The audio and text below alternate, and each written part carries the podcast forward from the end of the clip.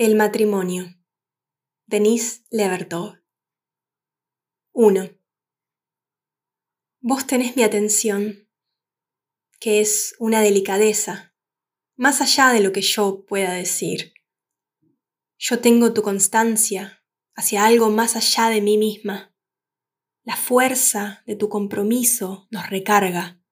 Vivimos de ese empuje, prestándonos coraje el uno al otro. 2.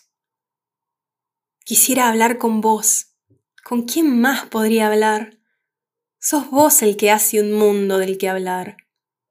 Va madurando en tu calor la fruta, todas esas manzanas y las peras que crecen junto al muro, al sur de mi cabeza. Si prestas atención, la lluvia cae para ellas y ellas beben. Y si hablas en respuesta, las semillas saltan al suelo. Habla o no digas nada, tu silencio va a hablarme.